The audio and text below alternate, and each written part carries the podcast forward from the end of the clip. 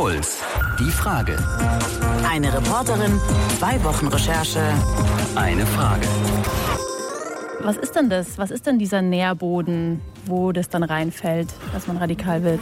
Ja, schwer zu sagen. Ich denke, das ist unterschiedlich. Oder was war es bei dir? Was für eine Person warst du, dass du da angesprochen wurdest? Ja, von allem etwas. Also das Militär, das Kriegerische hat mir natürlich auch gefallen.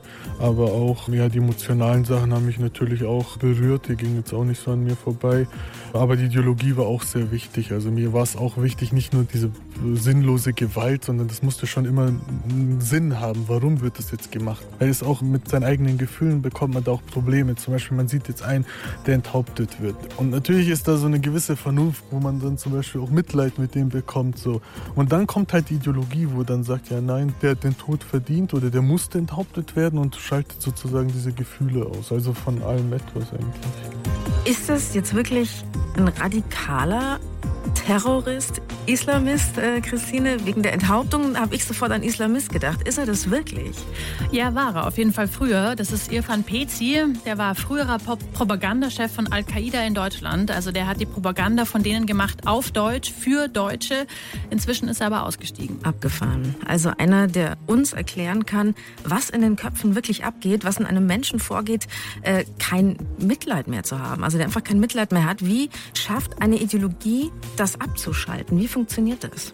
Ja, genau, das habe ich versucht, die letzten zwei Wochen rauszufinden. Ehrlich gesagt wurde ich da ein wenig von den aktuellen Ereignissen überrannt, also Würzburg, München, Ansbach, die Sache in der Normandie, auf der Suche nach Antworten, warum man radikal wird. Antworten auf eine besonders schwierige Frage diesmal. Und damit herzlich willkommen zur Frage. Ich bin Verena Fiebiger.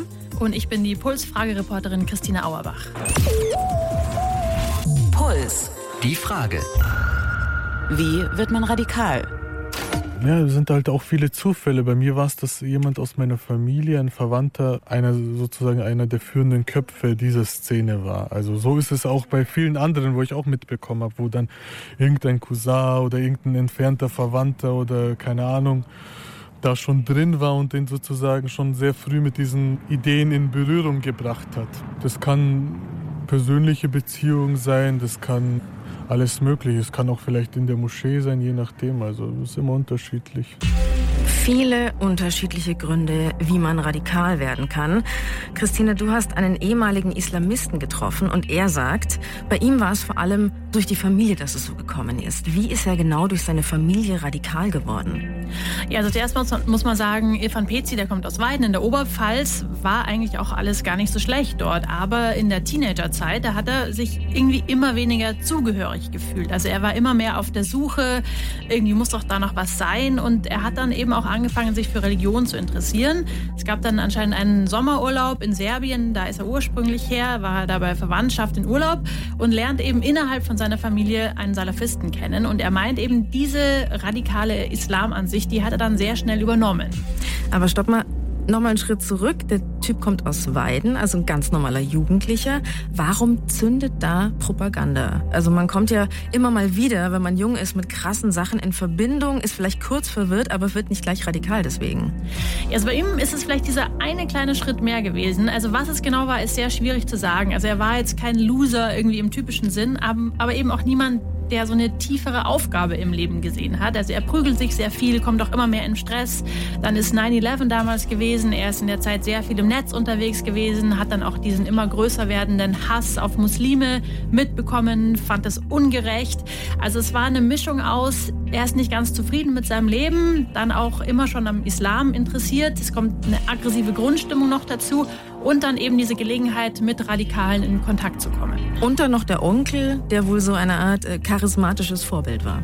Ja, und man muss aber auch dazu sagen, es ging nicht von heute auf morgen. Er hat mir gesagt, dass man es ihm einfach ganz lange Zeit nicht angesehen hat. Als es anfing, da hätte von außen auch niemand irgendwas bemerkt. Also ich habe ganz normal Fußball gespielt und äußerlich überhaupt nicht auffällig. Aber innerlich habe ich dann schon angefangen, so mit gewissen Sachen zu sympathisieren. Und ähm, ja, es ist halt sehr schwer von außen so festzustellen, wann dieser Radikalisierungsprozess anfing. Der kann von der Kindheit vielleicht sogar, also je nachdem, kann, äh, auch wie die Erziehung von den Eltern ist, kann der anfangen. Ja. Okay, wir reden darüber, wie Irfan radikal wurde. Aber noch eine ganz kurze Zwischenfrage, äh, Christine. Der ist noch radikal? Ist er wieder draußen? Was ist da alles passiert? Also der ist nicht mehr radikal, ist ausgestiegen. Wie genau das ablief, da kommen wir aber später noch drauf. Irfan wird uns die ganze Sendung über begleiten, weil man an ihm eben sehr gut nachvollziehen kann, wie man zum Islamisten wird.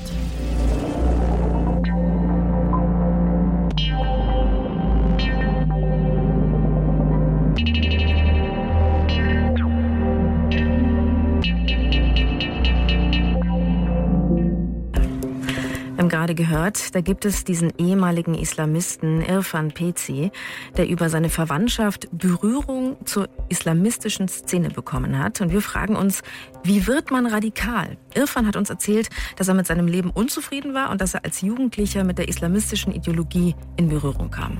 Ja, ich habe mir die Frage, warum wird man radikal, aber ganz grundsätzlich gestellt. Es gibt ja nicht nur den Islamismus, über den reden wir halt jetzt gerade am meisten.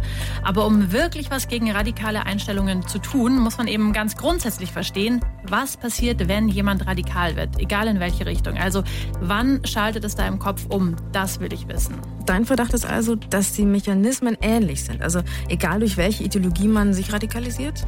Ja, genau. Und deshalb bin ich auch noch ans ganz andere Ende des Spektrums gegangen.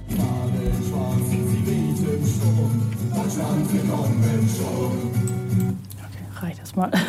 Was zieht einen so an an so einem Song, dass man ihn immer wieder hören kann? Naja, das jetzt gerade war so eine Art inoffizielle Hymne. Ähm, man singt da drin ja auch immer wieder nur, wie gut man ist. Es kommt natürlich auch gar nicht böse rüber, aber das ist auch wichtig so, dass man erstmal auch mit solchen Liedern, ich habe ja dann auch selber Neonazi-Musik damals gemacht. Denn ich hab Bock auf Freiheit für alle Völker dieser Welt. Also ich wollte auch auf den ersten Blick nicht abschreckend wirken. Das ist ja auch Sinn und Zweck, das ist ein Propagandamittel. Ja, genau, deine Sachen kommen auch eher so so Schmuse-Songs so ein bisschen drüber. Gitarre, gute Stimme drüber. Ein Recht auf Revolution. Meine CD hieß Bock auf Freiheit. Das war äh, wirklich ganz bewusst, um zu sagen, hey, das kann sich jeder Jugendliche, der irgendwie unzufrieden ist, erstmal anhören, weil er gar nicht checkt, ähm, dass das Nazi dahinter steckt. Felix Nazi-Karriere hat ziemlich unspektakulär angefangen. Mit elf, zwölf im Stadtpark. Da trifft er die ersten Neonazis, bei sich zu Hause in Dorfen. Das ist eine Kleinstadt bei Erding in der Nähe von München. Die Rechten, die waren da halt einfach da das kommt äh, ziemlich unverfänglich bei einem an. Zunächst hört die Clique einfach nur rechte Musik. Davor hat man auch irgendwelche andere Musik gehört, hat ein bisschen Alkohol getrunken am Weiher oder so. Es ändert sich erstmal gar nicht so sonderlich viel. Dann liest man sich dieses ganze Zeug durch, ist immer noch mit den gleichen Leuten auch befreundet. Und in dem Moment kommt dann eben die Ideologie so tief an einen ran und auch die Musik. Also das merkt man dann auch, wenn man diese Musik hört und dann die Parolen dort hört und wirklich äh, für sich selbst da was bei empfindet. Also die auch die Gefühle von jemandem erreicht. Das ist dann der Moment, in dem man sich äh, wirklich radikalisiert und der ich auch war ja natürlich, war ich am Anfang ein Mitläufer, definitiv. Und aus dem Mitläufer wurde schnell ein Täter. Dorfen und Erding sind in den 90ern und 2000er Jahren bekannt für ihre rechte Szene. Die Republikaner sind in der Lokalpolitik. Es gibt einen NPD-Kreisverband, die Neonazi-Klicken und, sagt Felix, einen Laden in Erding, der in der Innenstadt Nazi-Klamotten unterm Tisch verkauft. In Dorfen gibt es aber auch ein sehr linkes Jugendzentrum. Und da sind die Punks. Verbietet solche Jugendzentren, löst sie auf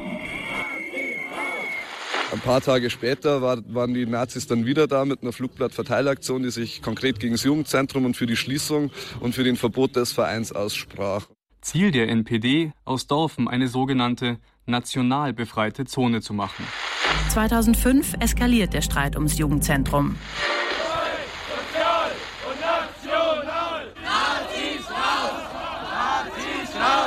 Die Bürgerinitiative Dorfen ist bunt stellt sich gegen die Nazis und damit auch gegen Felix, denn der ist da schon mittendrin und organisiert die Aufmärsche der Rechten. Seine Eltern, liberal und offen, will er schocken. Schule findet er scheiße, den Staat sowieso. Wenn ich zurückdenke, waren das halt die Momente, wo ich wirklich von morgens bis abends, vom Aufstehen bis zum Einschlafen, äh, bis in die Träume sogar äh, dann hinein, nur im Kopf hatte, wie ich irgendwie Revolution erreiche, andere Leute erreiche, wie ich das System irgendwie mitstürzen kann und so weiter und so fort. Zuerst sind da noch Zweifel. Das weiß ich wirklich noch sehr genau am Anfang, als ich mich mit Geschichtsrevisionismus äh, auseinandergesetzt habe, beziehungsweise halt mit der Geschichtsschreibung der rechten Szene. Da machte das für mich keinen Sinn. Da habe ich mir echt noch gedacht, warum sollten denn Gaskammern erfunden sein? Also so ein Blödsinn habe ich noch nie gehört. Wirklich, so wie so ein Jugendlicher das halt dann so sieht.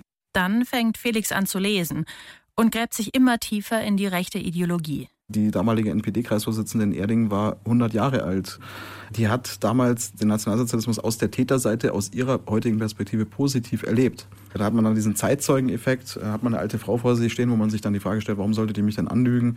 Statt dass man sich die Frage stellt, naja, man soll eine Diktatur vielleicht nicht an den Menschen bemessen, die von dieser Diktatur profitiert haben.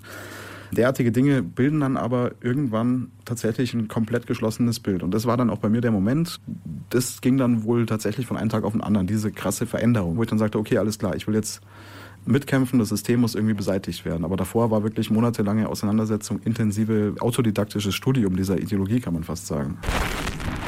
Also was ich super spannend finde, Felix ist in einem liberalen Elternhaus aufgewachsen. Er hat sich also versucht abzugrenzen mit dem Gegenteil dazu, was seine Eltern gut finden.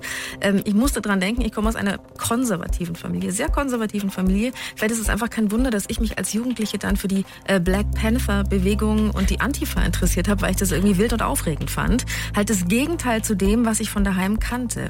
Und die Nazi-Oma im Fall von Felix, die scheint hier so eine Art Vorbild auch zu sein oder so eine Art Rechtfertigung für die Ideologie. Der Witz ist ja, du kannst dir jedes Weltbild zurechtbauen. Du brauchst nur genügend Quellen, die irgendwie zusammen ein Bild ergeben.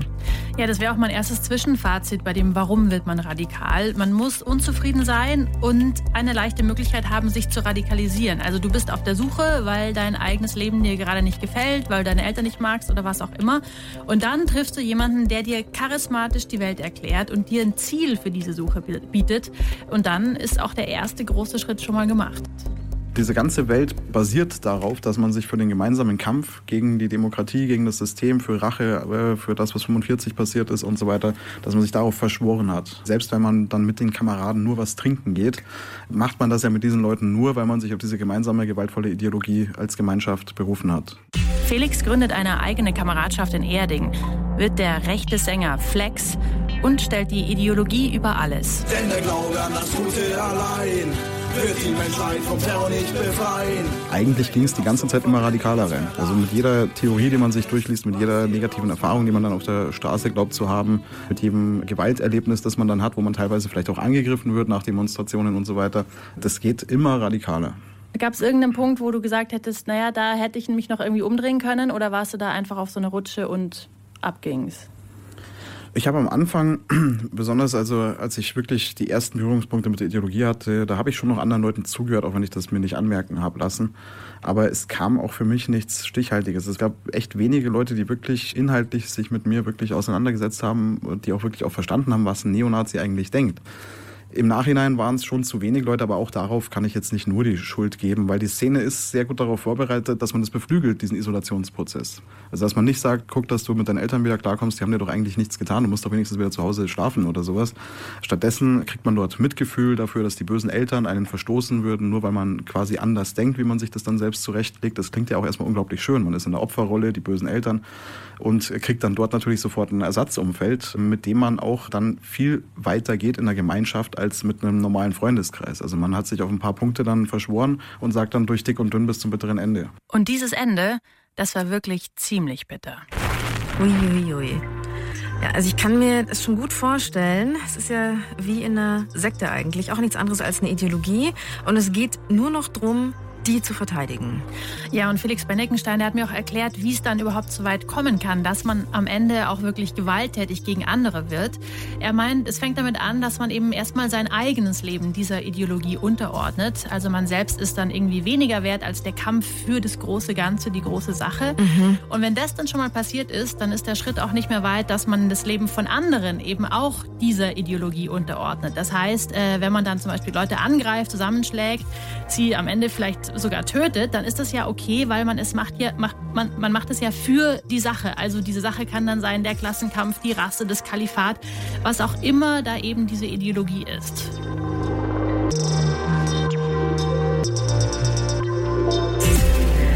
Wie wird man radikal, ist unsere Frage heute in der Frage. Zwei Dinge sind mir schon mal ein bisschen klar geworden. Es braucht Kontakt zur Ideologie durchs Umfeld und es braucht Vorbilder. Es braucht den Wunsch nach Abgrenzung. Aber trotzdem äh, diese neue Masse an Radikalität, also ob rechts, links oder religiös motiviert, hat die was mit dem Zeitgeist zu tun, Christine? Läuft da heute das irgendwie anders? Ja, darüber habe ich mich mit Irfan Pezi unterhalten. Der hat ja für Al-Qaida damals die Propaganda gemacht. Damals war er so 18, 19. Das Ganze ist jetzt knapp zehn Jahre her. Und er hat mir gesagt, dass sich in der Radikalisierung und damit auch in der Propaganda in den letzten Jahren einiges geändert hat. Früher hat man sich zum Beispiel irgendwie zwei Stunden Ansprachen von irgendwelchen Al-Qaida-Führern angeschaut, wo es wirklich so um Politik und Geschichte und so wirklich auch so trockene Themen so ging. Und während man früher zum Beispiel Bücher rausgebracht hat, sehe ich jetzt immer mehr wie so, so Flyer-mäßig so. Fünf Gründe, warum alle Herrscher ungläubig sind oder drei Gründe, warum jetzt der äh, Krieg zur Pflicht geworden wurde. Also immer so kurz gefasst, alles sehr ziemlich kurz und... Buzzfeed, Buzzfeed ja. Äh, für Islamismus, so die zehn Gründe, warum du das und das machen solltest. Ja, genau, so, genau auch wenn ich zum Beispiel in Facebook gucke, da ist immer so, so, so Schlagzeilen, die einen so locken. Ach krass, es gibt mittlerweile wirklich so Listicles, so wirklich Buzzfeed-artig, die fünf besten Arten, einen Ungläubigen zu töten oder was? Also Islamisten finden das wohl genauso knorke wie wir. Ja, also die islamistische Propaganda, die war ja schon immer gut von Anfang an. Haben die auch wirklich das Netz vor allem perfekt bespielt mit ihren Videos und mit ihren Botschaften. Und diese Videos, die waren schon damals und sind jetzt auch noch immer mehr perfekt auf die Zielgruppen angepasst. Also es gibt Videos, von denen, in denen dir dann so ganz Rambo-mäßig ein Dschihadist auf Deutsch direkt vom Schlachtfeld in Syrien herunter zum Beispiel eine Predigt hält. Wenn in den Gefängnissen der Feinde Allahs sich noch ein Muslim befindet, so ist es unsere Aufgabe, diesen Muslim zu befreien. Das war ein Video, was ich gefunden habe. Ich habe aber auch Videos gefunden, in denen man dann den vermeintlichen Alltag in Syrien gezeigt bekommt. Da mhm. drehen sich riesige Dönerspieße, alle Leute lachen. Das ist wirklich das schönste Leben, wird Pervers. einem davor gegaukelt. Pervers ist das, ja. Es werden aber auch die Romantiker angesprochen. Für die gibt es auch genug. Es gibt zum Beispiel Fotos, die beschriftet sind mit Hochzeit im Lande des Dschihads. Da sieht man dann sehr romantische Bilder, Silhouetten im Sonnenuntergang, wehende Schleier, Hochzeitsfotos. Ja, die kommen daher wie der Instagram-Account deiner besten Freundin. Das ist extrem romantisch. Und es ist wirklich schwer zu toppen. Ja. Ja, und genau dafür gibt es eben diese Propagandaabteilungen, für die auch Irfan gearbeitet hat. Und es gibt auch Stars, die immer wieder auftreten, große Fangemeinden haben. Pierre Vogel zum Beispiel, das ist ein bekannter Salafist in Deutschland. Der Typ mit dem roten Bart, den haben wir schon in unserer alten Fragesendung oder in einigen Sendungen porträtiert. Da ging es um die Frage, warum ziehen junge Deutsche in den Dschihad? Ja, Pierre Vogel ist auch ganz interessant. Der ist inzwischen beim IS anscheinend auch in Ungnade gefallen, weil er den IS-Terror in Europa kritisiert kritisiert hat. Aber er ist trotzdem noch weiterhin sehr gut darin, für den radikalen Islam zu werben. Seine Auftritte, die hören sich manchmal an wie Poetry Slams. Guck mal einer auf die Uhr, wenn er Sekundenzähler hat. Ich mache dir jetzt Islam, bringe ich dir jetzt in 30 Sekunden bei. Ganz einfach, kann jeder. Guckst du auf die Uhr? Okay, Islam ist, wir glauben an einen Gott. Dieser Gott ist der allmächtige Schöpfer, Lenker, Herrscher des gesamten Universums. Ja, stimmt, hört sich immer noch so an. Ja, also diese Propaganda-Ansprache, die ist sehr, sehr gut gemacht. Es ist für jedes Bedürfnis was dabei und es ist halt extrem gut konsumierbar.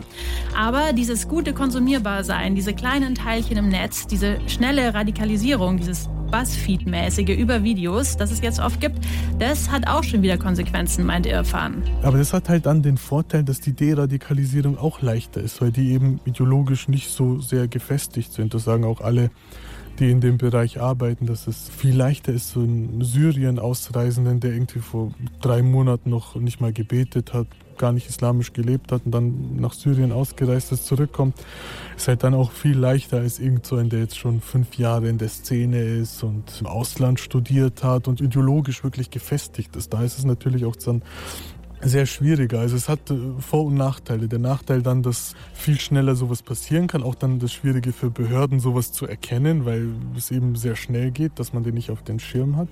Aber auch dann der Vorteil, dass die Deradikalisierung schon dann auch leichter funktioniert. Das ist eine interessante Beobachtung von Irfan PC. Schneller, oberflächlicher, aber auch gefährlicher. Vielleicht aber auch schneller wieder eben von so einer krassen Ideologie zu lösen, solche Leute. Das klingt jetzt nach dieser Turboradikalisierung, von der gerade ja so viele Politiker sprechen. Auch der bayerische Innenminister zum Beispiel.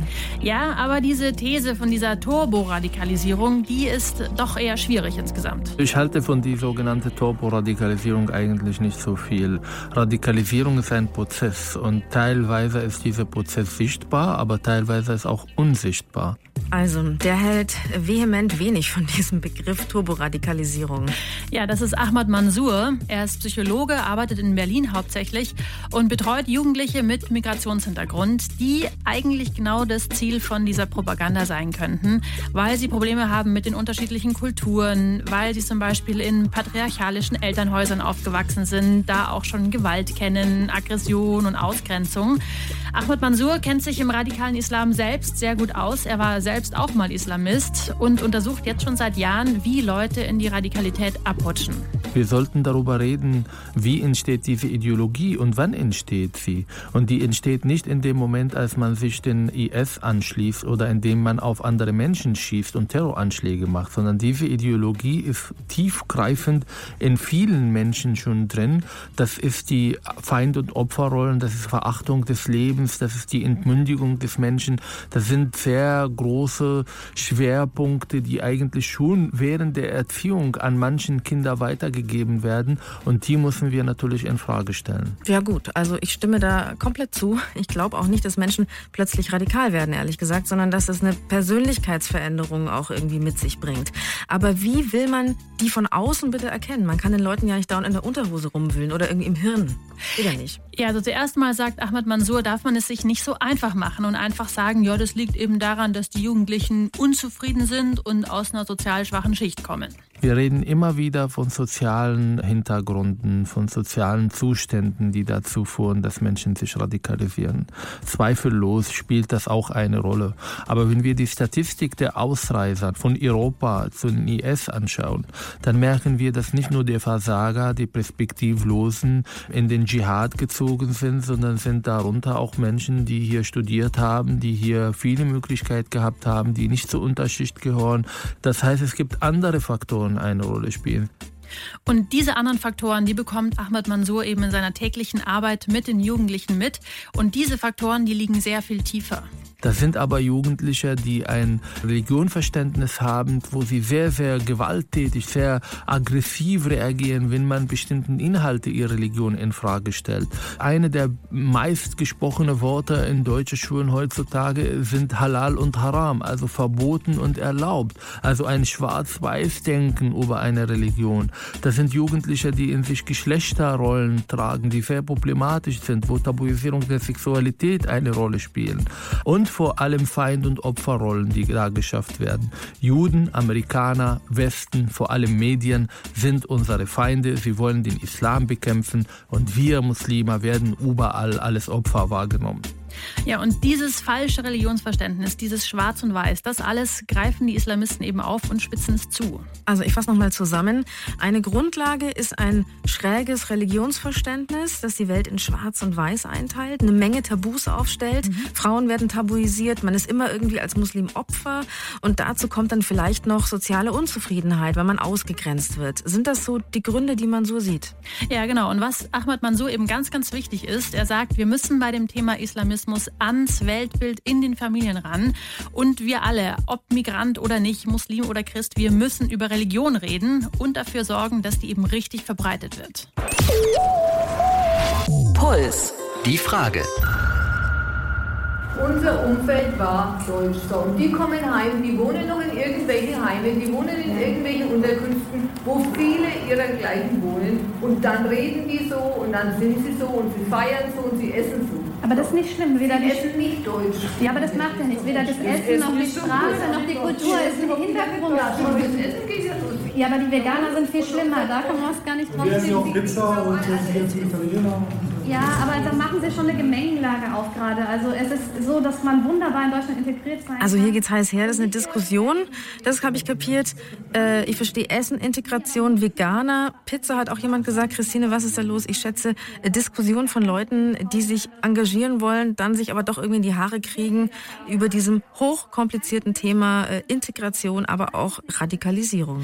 Ja, das war eine sehr spannende Veranstaltung. In Bamberg war ich da. Das Ganze nennt sich Café Abraham und ist geleitet von einer Gruppe von jungen Muslimen, Christen und Juden, die eigentlich religiöse Fragen untereinander diskutieren. Also genau das, was Ahmad Mansour vorher gefordert hat. Religion ordentlich diskutieren und lehren und damit Ideologie enttarnen. Aber da kommt man eben auch ganz schnell auf ganz weltliche Probleme. Wie zum Beispiel das mit dem leidigen Essen. Ja, genau. Und obwohl eigentlich alle an dem Tisch darum kämpfen, gutes Zusammenleben irgendwie möglich zu machen, haben die sich da sehr schnell in die Haare gekriegt, so ein bisschen. Sie haben vor allem aneinander vorbeigeredet. Und es zeigt eben auch, wie schwierig das ist, wie viel Frust da auf allen Seiten sich auch angehäuft hat. Genau deshalb gibt's aber ja diese Dialogprojekte, oder? Ja, also das Café Abraham war für mich sehr wichtig, weil mir die als erste Mal erklären konnten, warum es so wichtig ist, sich gut mit dem Islam auszukennen und was eigentlich auch das Problem dieses gemäßigten Islam im Moment ist, den ja alle fordern. Also warum zum Beispiel viele Moscheen in Deutschland den Radikalen zu wenig entgegensetzen können. Und der Grund ist, weil es in vielen Moscheen gerade sowas wie einen Generationenkonflikt gibt und damit eben auch einen Sprachkonflikt. Das meint jedenfalls Fabian vom Café Abraham. Zwischen der älteren Gastarbeitergeneration, die türkisch sozialisiert ist zum Beispiel oder arabisch sozialisiert und der jüngeren Generation, die fast komplett deutsch sozialisiert sind und die verstehen die Predigten von den Imamen aus der Türkei nicht. Diese Predigten sind nicht auf die Lebenswirklichkeit der Jugendlichen hier zugeschnitten. Deswegen können die damit sehr wenig bis gar nichts anfangen. Also da gibt es vielleicht einerseits kein positives Vorbild oder sowas. Ähm, es ist aber wohl auch so, dass sie generell vielleicht nichts damit anfangen können, weil sie es einfach nicht verstehen. Ja, genau. Und deswegen zum Beispiel suchen sich die Leute Infos auf Deutsch. Im Netz zum Beispiel. Und da haben wir vorher schon gehört, sind eben diese vielen deutschsprachigen Angebote eben vor allem von den Salafisten oder diese IS-Buzzfeed-Propaganda. Aber warum stellen sie dann einfach nicht äh, deutsche Prediger an? Also die muss es ja irgendwie auch geben. Ja, die gibt's aber viel, viel zu wenige. Und Daniela auch vom Café Abraham, die meint, das ist zu einem großen Teil tatsächlich auch eine Geldfrage. Das heißt, selbst wenn ich es persönlich schaffen würde, hier eine sehr gute Imamausbildung zu haben, welche Gemeinde könnte mich so finanzieren, dass ich davon leben kann? Und da fehlt noch ein Konzept, wie wir hier gut ausgebildete Imame auch überhaupt vor Ort beschäftigen wollen. Also hier ist zu wenig Geld für eine gescheite Imamausbildung, ein ganz weltliches Problem. Das habe ich auch schon mal gehört, dass dann Imame aus dem Ausland kommen. Genau, das haben die mir auch erzählt. Und da ist dann eben zum Beispiel das Problem, dass man manchmal nicht den Einblick hat, wer die dann finanziert, was die auch predigen. Ähm, was aber auch noch ein größeres Problem fast ist, ist, dass die Leute dann hierher kommen mit guten Absichten, aber vielleicht nur für kurze Zeit. Die können dann manchmal auch kein Deutsch, aber vor allem kennen sie die Probleme der Jugendlichen hier eben nicht. Die können sie dann auch nicht abholen hier aus unserer Gesellschaft.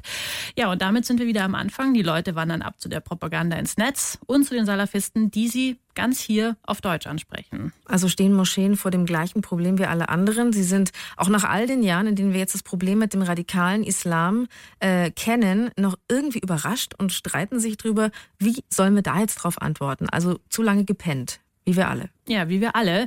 Ähm, das ist sicherlich ein Grund. Also die Café Abraham-Leute, die fordern, dass wir zum Beispiel einfach guten islamischen Religionsunterricht brauchen, einfach überall, dass da auch die Mittel dafür zur Verfügung gestellt werden müssen.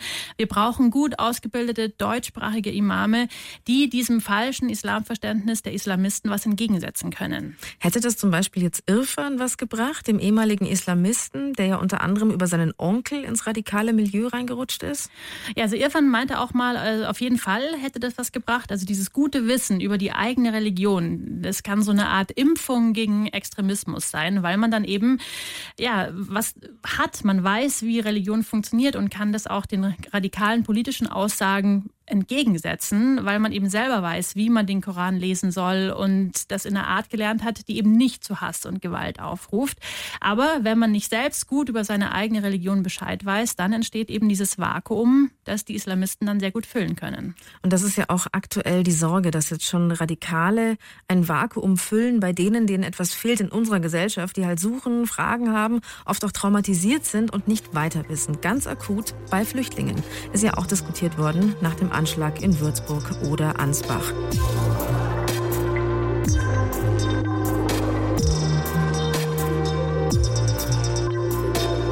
Warum wird man radikal? Diese Frage stellt sich Fragereporterin Christina Auerbach. Wohin bist du jetzt unterwegs, liebe Tine? Zu diesen beiden netten Herren hier. Hello, good afternoon. My name is Masoud. Uh, I come from Afghanistan. Hello, good afternoon. I'm Jed. Uh, I'm from Syria. Genau, das sind Jad und Masud, sind zwei junge Geflüchtete, die in München gelandet sind. Ich habe sie kurz nach dem Zugattentat in Würzburg getroffen, weil ich wissen wollte, was das jetzt alles mit ihnen macht. Und es war ziemlich schwer, an Geflüchtete ranzukommen. Ich habe es über Organisationen zuerst versucht, aber es hatten alle Angst, dass da jetzt irgendwas Negatives dabei rauskommt, dass sich die Stimmung gegen die Geflüchteten noch weiter aufheizt und deswegen wollte eigentlich keiner mit mir reden. Ähm, ich habe aber Jad mal selbst beim Fahrradfahren getroffen und deshalb habe ich ihn gefragt, ob er und sein Kumpel mir dazu nicht einfach was sagen wollen. Und wir sind dann auf dem Weg in, in Richtung ihrer Unterkunft gelaufen. Ich war da vorher noch nie. Jad hatte mir aber schon erzählt, dass bei ihnen da 100 Männer untergebracht sind, alle zusammen. Aber ich hatte tatsächlich noch nie gecheckt, was das eigentlich bedeutet. Oh shit, okay, I didn't know that. Okay, so it's it's still a huge hall, more or less, yeah. an old basketball hall. Okay. I think they destroyed the place. Ja, also die leben in einer alten Turnhalle, die seit Jahren nicht mehr in Betrieb ist. Die ist auch so halb unter der Erde. Da wohnen die wirklich seit, seit Monaten. Und ich hatte eigentlich gehofft, dass es diese Turnhallenunterkünfte inzwischen echt nicht mehr gibt. Das ist schon krass. Da ist ja eher die Frage, warum man da nicht austickt. Das ist schon zum Durchdrehen, äh, lange in so einer Unterkunft zu wohnen. Das sind die Leute, die in so einem Vakuum leben. Auf die Leute sind radikale Islamisten besonders scharf. Aber jetzt halt nicht die beiden, mit denen du gesprochen hast, oder? Nee, nee, also sonst hätten die ja auch nicht mit mir geredet. Äh, sie kennen auch niemanden aus ihrer näheren Umgebung, aus ihrer Unterkunft, aber sie haben mir schon gesagt, dass sie das mal mitbekommen haben, Einzelfälle. Also nicht im großen Stil, aber es ist vorgekommen, dass jemand angesprochen wurde. In Deutschland? Äh, nee, also bei den beiden nicht in Deutschland, die haben das nicht in Deutschland mitbekommen, sondern während ihrer Flucht hierher. Also sie kommen ja aus Syrien und aus Afghanistan. Ähm, Jujat und Masud muss man noch sagen, die sind hier so gut es geht versorgt. Also es gibt da sehr, sehr viele Ehrenamtliche bei denen. Die Heimleitung, die kümmert sich auch. Also alles, was man machen kann, gut machen kann, wird gemacht. Aber das ändert natürlich nichts daran, dass die beiden seit Monaten mit 100 anderen Männern zusammen in Stockbetten in einer Souterrain ehemaligen Turnhalle leben und nie die Tür zumachen können. Also so sehr sich alle Mühe geben, die irgendwie gut zu empfangen, das zehrt. Ja, das zehrt. Und dann kommt jetzt natürlich auch noch was dazu, nämlich das Misstrauen, das ja auch wieder weiter ausgrenzt. Ja, und äh, die beiden haben den Amoklauf von München und die Attentate dafür natürlich auch mitbekommen. Two days ago or three days ago, I saw that the suicide attacks like that. That's dieser Selbstmordanschlag, den es vor kurzem gegeben hat, ist nicht gut. Das ist doch verrückt. Mir macht das große Sorgen. Ich bin ja hergekommen, um hier in Sicherheit zu leben. I didn't want to see to somebody fighting or something like that. Ich habe Angst, dass einige uns dafür verantwortlich machen werden, weil sie eben etwas gegen Refugees haben. Ja, und in dem ganzen Interview mit den beiden war wirklich das, das, was die mir immer und immer wieder wiederholt haben. Ich bin hierher gekommen, weil ich genau vor sowas geflohen bin. Bekommen die schon Anfeindungen mit eigentlich? Bisher noch nicht persönlich, aber Jad, der hat da zum Beispiel schon diese Leute in München auf dem Marienplatz gesehen. It's happened Marienplatz like Am Marienplatz in München, da waren mehrmals Leute mit Schildern. Islam ist nicht bunt. Ah, yeah, I know. You're talking about the Pegida thing they put on the prayer call Yeah. every Monday in Munich. But what is your opinion Was denkst du darüber? Meinst du wirklich, dass es zu viele Moslems hier werden? I don't have a problem with it personally. I don't care. Mhm. But there are people in Germany, especially these people you are mentioning, they say that they fear that there's going to be too much Islam in Germany. Ja, und dann kommt man auf einmal eben in diese Situation, dass man mit den beiden da hockt und dann irgendwie Pegida erklären muss und ihnen auch erklären muss, warum es die gibt und, und was die wollen. Und das fragt man sich ja eigentlich auch selber, was die wollen. Und ja, und das ist genau der Punkt, äh, dass im Moment eben bei uns alles eher in die radikale Richtung drängt, auch in der öffentlichen Diskussion. Und dieser Hass im Geist, der führt halt irgendwann auch dazu, dass er sich vielleicht auf der Straße entlädt. So ganz unbegründet ist die Angst von Judd also nicht, denn rechte Taten gegen Asylbewerber, die nehmen zu. Es gibt aber Leute, die versuchen, was dagegen zu unternehmen. Eine davon, die lernen wir gleich kennen. Ich bin mir auch nicht so sicher, ob die heute dann so Bock haben, über Rechtsextremismus zu reden, aber wir schauen einfach. Natürlich wollen wir. Über Islamisten haben wir schließlich auch viel geredet, aber radikal geht ja auch anders. Ne? Es steigen im Moment ja leider nicht nur die islamistischen Übergriffe an, sondern auch rechtsextreme Straftaten. Hier begleite ich Katharina Schulze, das ist äh, die grüne Landtagsabgeordnete, die genau dagegen was tun will. Sie hat deshalb eine Bayern-Tour gestartet, die heißt Klare Kante gegen rechts, weil sie eben nicht will, dass Leute in die rechte Richtung radikal werden. Ich erinnere immer wieder daran, dass von den zehn NSU-Morden fünf in Bayern stattgefunden haben. Ähm, ich erinnere immer wieder daran, dass hier fast wöchentlich Flüchtlingsunterkünfte angegriffen werden. Wir dürfen auch nicht vergessen, dass jetzt nach diesen ersten Ermittlungen von dem schrecklichen Amoklauf in München ja auch von den Ermittlern Verbindungen zu Breivik nach Norwegen gezogen wurden. Breivik ist ein Rassist. Also haben wir nicht nur das Thema islamistischer Terrorismus im Moment in unserer Gesellschaft, sondern das Thema Rechtsextremismus beschäftigt uns schon sehr, sehr lange und auch weiterhin sehr aktuell. Hat sich da in den letzten Monaten auch was verändert bei den Leuten? Also kommen andere Fragen, kommen andere Ängste? Also wenn wir beim Thema Rassismus und Rechtsextremismus bleiben, da hat sich eine Sache in der Hinsicht verändert, dass in den letzten Monaten ganz oft die Frage kam, wie gehe ich denn damit im Privaten um? Also dieser Klassiker, ich bin im Sportverein, keine Ahnung, beim Fußball, Sommerfest und dann kommen so Äußerungen, wo man so merkt, das ist jetzt nicht mal mehr ein blöder Witz. Eigentlich ist es purer Rassismus, den diese Person gerade sagt. Und du merkst aber, dass sozusagen dieser Alltagsrassismus nicht mehr jetzt nur von den Hardcore-Rechten von sich gegeben wird, sondern auch im eigenen Umfeld so einsickert.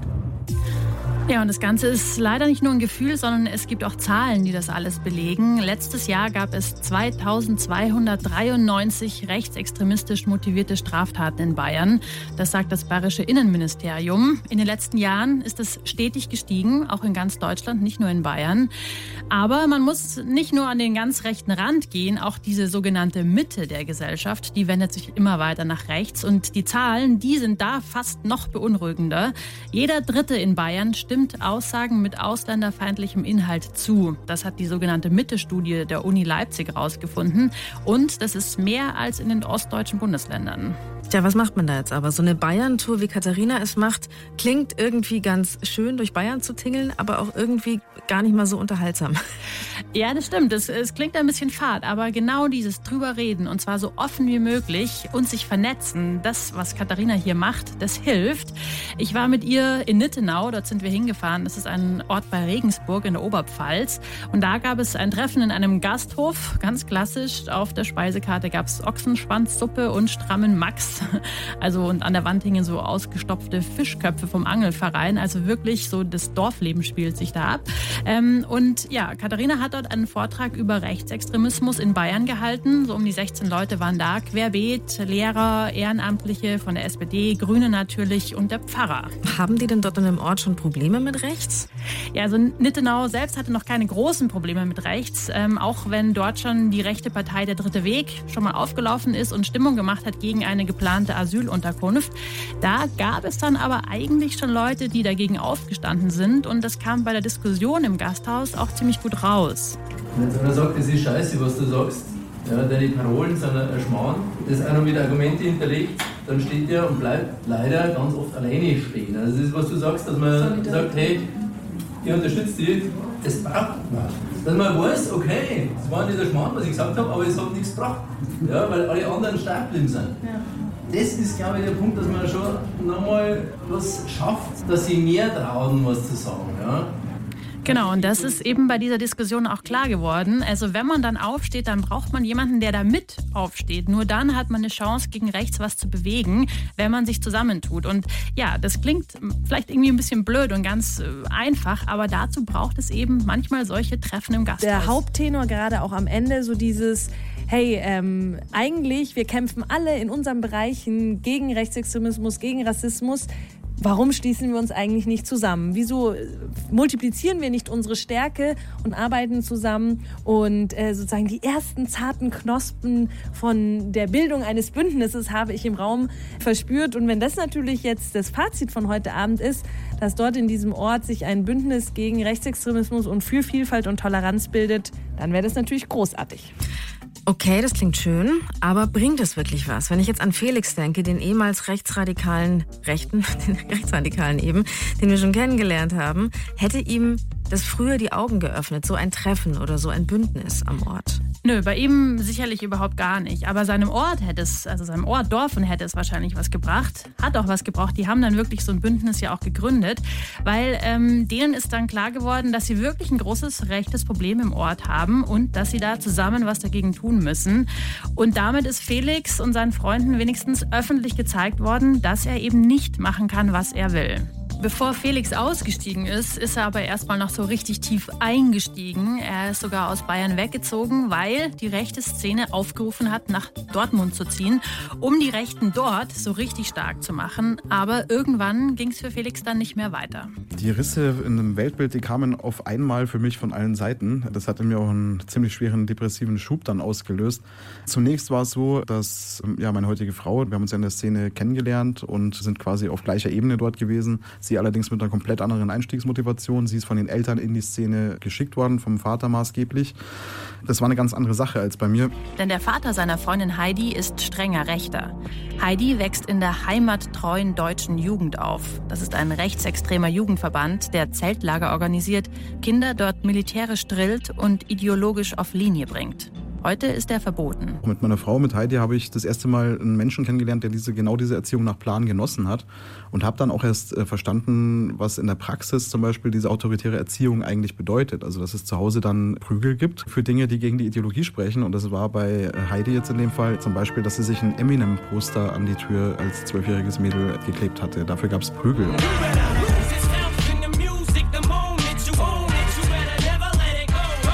Spätestens natürlich, wenn man einen Menschen dann liebt und dann merkt, mit was für Sachen äh, dieser Mensch seine Kindheit und frühe Jugend verbringen musste wegen dieser Ideologie, regt sich da das eigene Empfinden? Findet man das irgendwie negativ? Auch der Rest von Felix Umfeld bekommt Risse.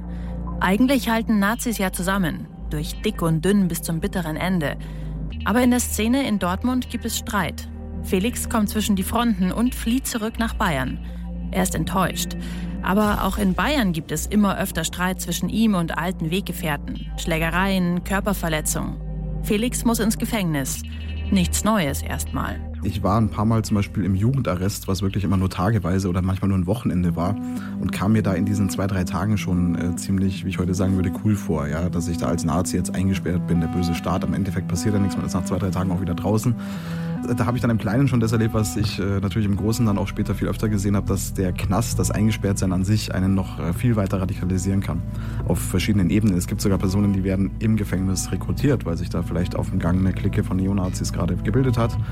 Aber der Knast kann ähm, auch, das habe ich gemerkt, wenn die Zweifel da sind, und die waren bei mir dann schon sehr ausgeprägt, der kann einen dann nochmal auch rausholen aus dem ganzen Umfeld. Ich hatte auf einmal keine Leute mehr, das erste Mal seit vielen Jahren, nicht die ganzen Neonazis um mich rum, die ich auch die Jahre über kannte, war dann für mich alleine und habe vor allem auch gesehen, durch dieses immer wieder kurz eingesperrt sein, du drehst dich ja komplett im Kreis. Im Gefängnis trifft er auch Abschiebehäftlinge.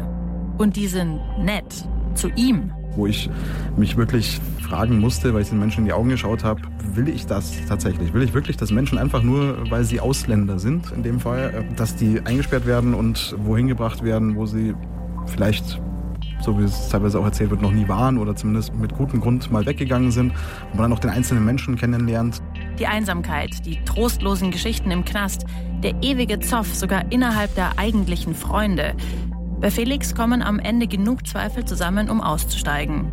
und damit seine komplette Welt zu zerlegen. Man stellt ja mit der Frage, bin ich hier in der richtigen Szene, ähm, nicht die Frage, ob man vor einem halben Jahr den richtigen, was weiß ich, TV-Sender abonniert hat, sondern habe ich in den letzten, in meinem Fall jetzt neun bis zehn Jahren was gemacht, was erstmal für mich selbst nicht richtig war.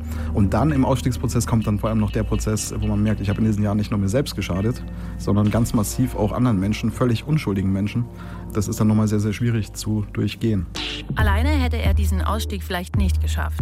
Aber er hat Hilfe von der Aussteigerorganisation Exit aus Berlin und seiner Freundin Heidi, die zerschlägt nämlich auch alle Bindungen zu den Nazis. Es ist immer noch extrem schwer gewesen, einen Freundeskreis aufzubauen, hat sich auch erst ehrlich gesagt nach Jahren dann entwickelt. Also ich bin jetzt eigentlich erst so seit ein paar Monaten in dem Ding, dass ich merke, okay, ich habe ein stabiles Umfeld inzwischen wieder, das ich mir auch so selbst ausgesucht habe, wo alles passt. Also viele Gründe, warum es schon wichtig ist, jemanden dabei zu haben. Ja. Denn alleine steht man den Ausstieg nur schwer durch. Erst recht nicht, wenn die alten Freunde anfangen, gegen einen selbst zu hetzen. Flex ist ein Verräter. Wir fordern alle Nationalisten eindringlichst dazu auf, eine klare Linie gegen Flex zu ziehen. Felix ehemalige Freunde wenden sich gegen ihn. Flex schadet der nationalen Bewegung. Und hetzen heute noch gegen ihn im Netz. Solltet ihr ihn sehen, zeigt ihm, was wir mit Verrätern machen. Boah, ich hätte Angst an seiner Stelle, dass die mir jetzt was tun. Ätzend. Ja, das ist auch der Grund, äh, warum es eben so schwer ist, da wieder rauszukommen, weil du erstmal die Angst vor allem, was dann kommt, überwinden musst und dir vor allem was Neues aufbauen musst, was dich dann hält. Also die alten Freunde gibt es ja meistens nicht mehr, Familie dann oft auch nicht mehr. Also um aus Radikalität auszusteigen, braucht es genauso wie beim Einstieg eigentlich wieder Leute, denen man folgen kann, die dir die Hand geben, sei es jetzt ein Aussteigerprogramm oder eben neue Freunde. Ja, und das war auch irgendwie bei Irfan so, der frühere Islamist, der islamistische Propaganda für Al-Qaida gemacht hat. War jetzt nicht so von einem Tag auf den anderen oder ähm, irgendwie ein bestimmtes einschneidendes Erlebnis. Es gab halt mehrere Erlebnisse, die mich zum Nachdenken gebracht haben. Es gab die Gefängniszeit, die sehr wichtig war in diesem Prozess und vor allem auch viel, ja, dass ich einfach da sozusagen reflektiert habe und so ein bisschen eher selbstkritisch an die Sache rangegangen bin. Wobei man vorher halt immer in der Gruppe ist, man hat diese Gruppendynamik, man isoliert sich von allen außerhalb, man schottet sich sozusagen ab und da gibt es überhaupt keinen positiven Einfluss mehr von außen, sondern nur noch diesen einen negativen. Also er hatte so ein paar Sachen schon aufgezählt, warum er da irgendwie rausgegangen ist, aber was heißt das konkret bei ihm? Ja, es ist ein bisschen schwierig zu sagen. Also prägend war bei Irfan wohl der Knast, auch wenn das nicht unbedingt typisch ist. Manche gehen da auch erst richtig rein in die Radikalität. Aber bei Irfan hat dieses lange Eingesperrtsein irgendwie doch mächtig Eindruck gemacht und zwar aus einem ganz einfachen Grund. Dann im Gefängnis war es halt so, da wird man halt mit Gewalt sozusagen dann da weggezogen und dann war ich halt zum ersten Mal nach einigen Jahren dann wieder in so einer Phase, wo ich sage, ich war sozusagen frei von diesem Einfluss, habe dann selbstkritisch über alles nachgedacht. Und so fing der Prozess an und mit der Zeit hat sich das immer, ist immer stärker geworden. Je nachdem, es hätte auch so kommen können, dass ich irgendwie wieder sozusagen rückfällig werde, aber ich habe eigentlich danach nur Erlebnisse gemacht, die diese positive Entwicklung so äh, bestärkt haben. Was waren das für positive Erlebnisse? Ja, positiv ist vielleicht so ein bisschen zu viel gesagt. Also bei Irfam kam auf jeden Fall noch dazu, dass ihn der Verfassungsschutz angeworben hat. Angeworben hat. Ah. Also die haben, ihm, haben ihn zu einem V-Mann gemacht in der Islamistenszene. Ist jetzt nicht der klassische Aussteigerweg, aber äh, klar, auch der Verfassungsschutz hat ihm ein anderes Leben versprochen und auch finanziert in gewisser Weise. Also das passt schon auch in dieses Schema rein, dass man braucht, äh, wenn man aussteigt, braucht man eine Alternative. Also etwas, was einem das Zurückkommen überhaupt möglich macht oder eben ein anderes Leben möglich macht. Ja, und was mir aber auch klar geworden ist, es lohnt sich, an den Leuten dran zu bleiben, weil wenn irgendwann dieser Zeitpunkt kommt, dass es diese Risse in der Ideologie gibt, dann kann man da eben im besten Fall einhaken und diese Risse noch größer machen.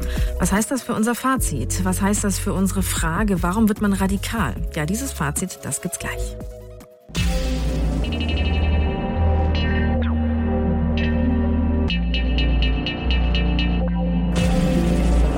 Warum wird man radikal? Christine, du hast uns zwei sehr unterschiedliche Personen vorgestellt, die beide radikal waren.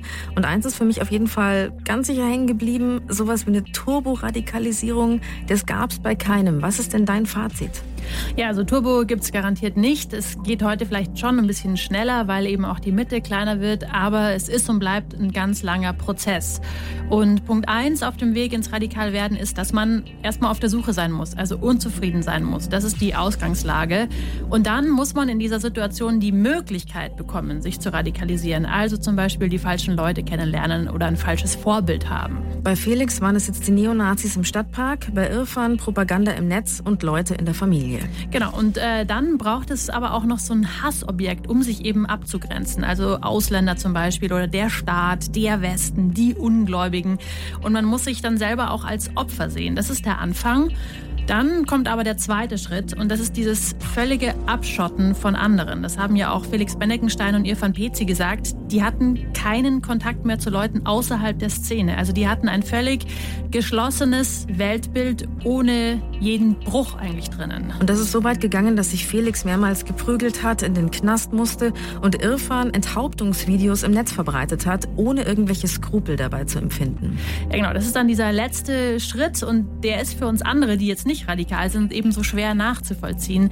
Dieses neue Weltbild, das steht dann über allem. Also das macht das Leben extrem einfach. Es gibt nur noch Schwarz und Weiß und man ordnet das eigene Leben eben diesem neuen Weltbild unter. Also das eigene Leben ist weniger wert als diese Ideologie, die man angenommen hat. Und wenn das eigene Leben schon weniger wert ist, dann natürlich auch erst recht das Leben der anderen. Und deshalb kann man es auch vor sich selber rechtfertigen, dass man zum Beispiel so weit geht, dass man Leute tötet, weil man ist ja in dem Glauben, das ist das Richtige. Und was hilft da jetzt, Christine?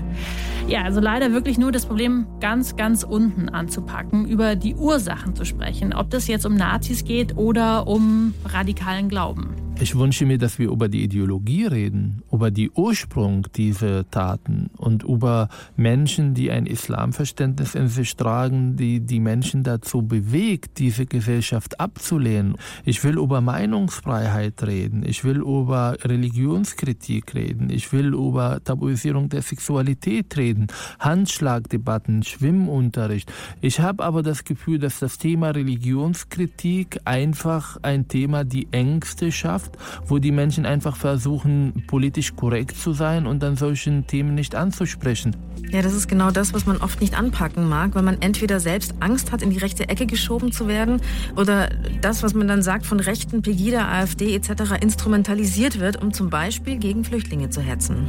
Ja, und genau das, was hier Ahmad Mansour, der Psychologe, gefordert hat, ist tatsächlich extrem mühsam. Es ist wahnsinnig unsexy, aber es gibt eben halt einfach keine einfachen Lösungen.